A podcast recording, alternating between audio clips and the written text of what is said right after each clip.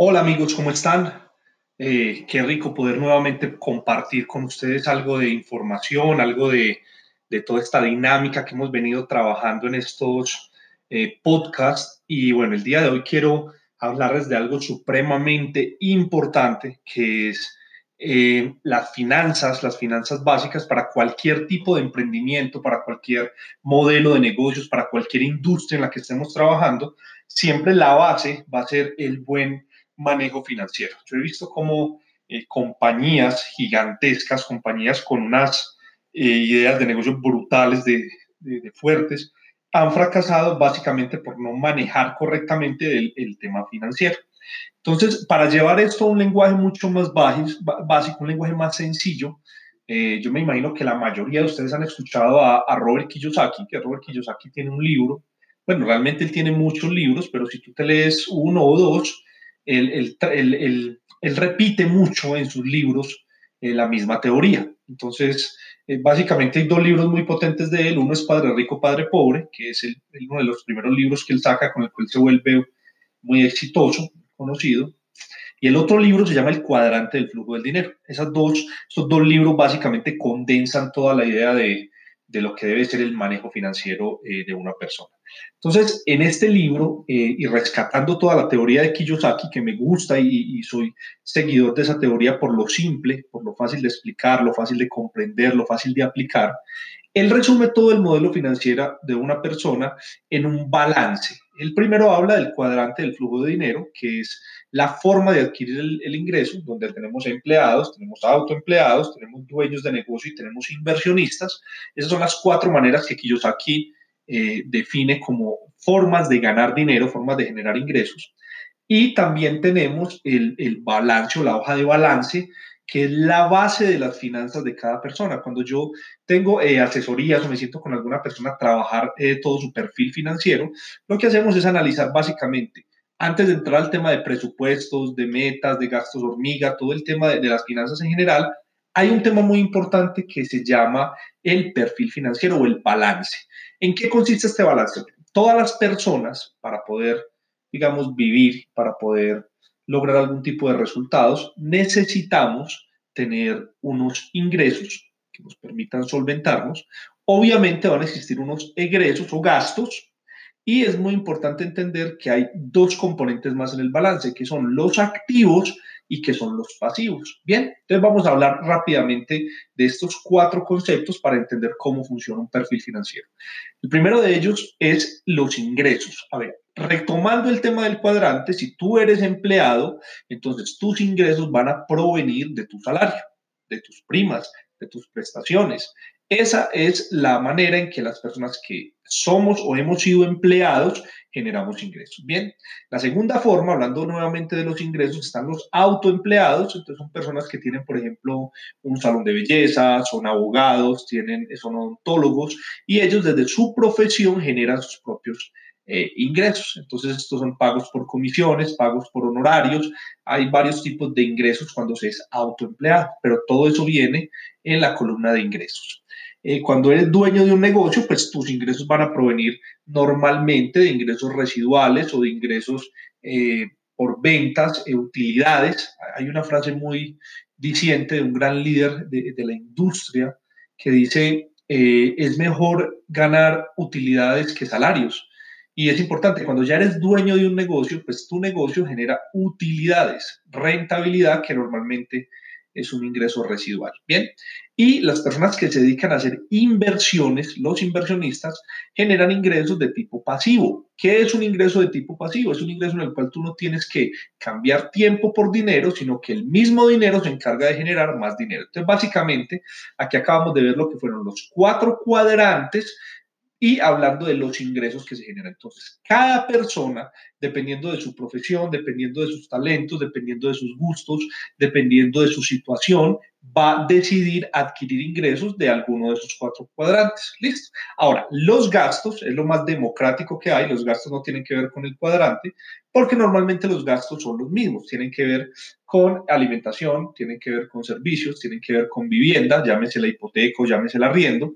Eh, los gastos tienen que ver con el seguro del carro, seguros de vida, con el gimnasio, el pago del teléfono celular, el colegio de los niños. O sea, hay una serie de gastos que ya cada persona dependiendo pues de su situación, va a analizar cuáles son esos gastos, pero todos tenemos unos gastos muy, muy similares. Listo.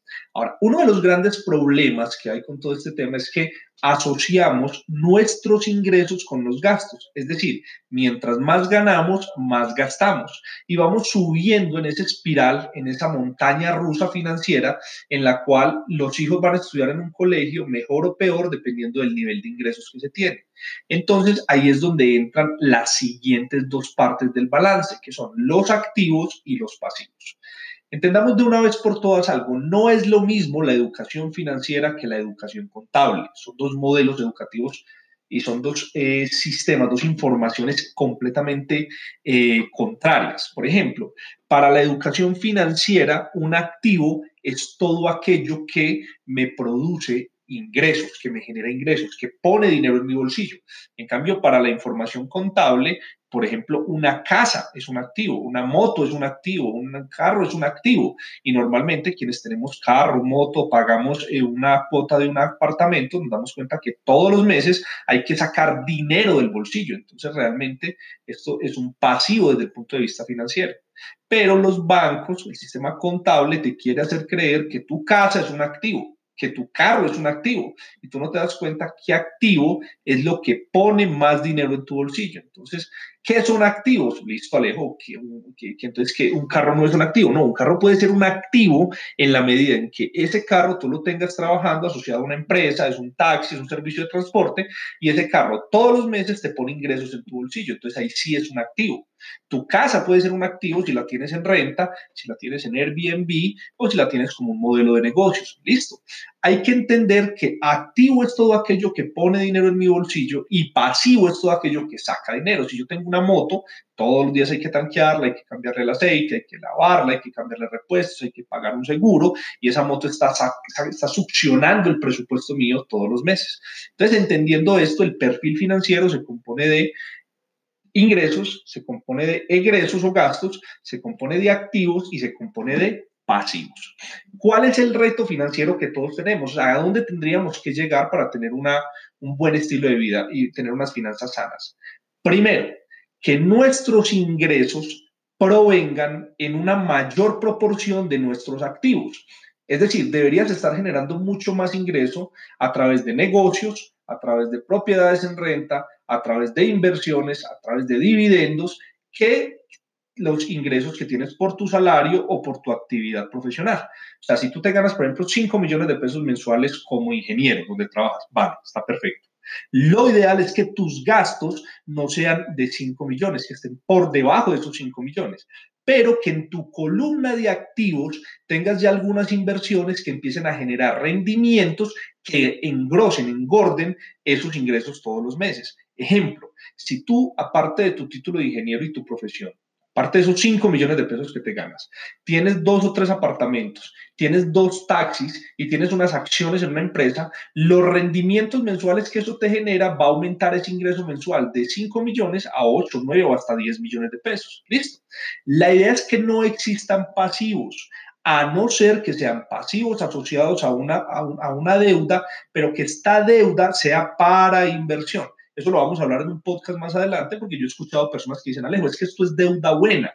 Y el concepto de deuda buena no existe, existe inversión, pero, pero deuda buena es, es una palabra, son dos palabras que en una frase no caben, ¿ok?